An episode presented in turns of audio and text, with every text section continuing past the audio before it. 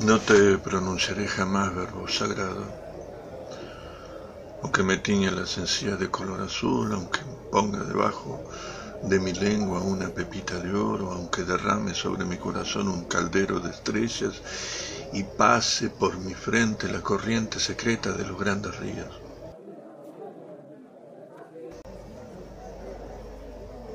Tal vez hayas huido hacia el costado de la noche del alma ese al que no es posible llegar desde ninguna lámpara. Y no hay sombra que guíe mi vuelo en el umbral, ni memoria que venga de otro cielo para encarnar en esta dura nieve donde solo se inscribe el roce de la rama y el quejido del viento, y ni un solo temblor que haga sobresaltar las mudas piedras. Hemos hablado demasiado en silencio.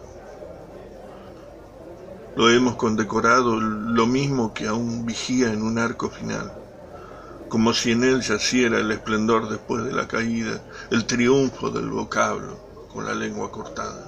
Ah, no, no se trata de la canción, tampoco del sollozo.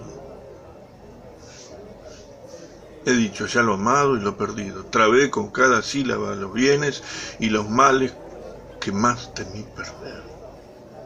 A lo largo del corredor suena, resuena la tenaz melodía, retumba, se propagan como el trueno unas pocas monedas caídas de visiones o arrebatadas de la oscuridad.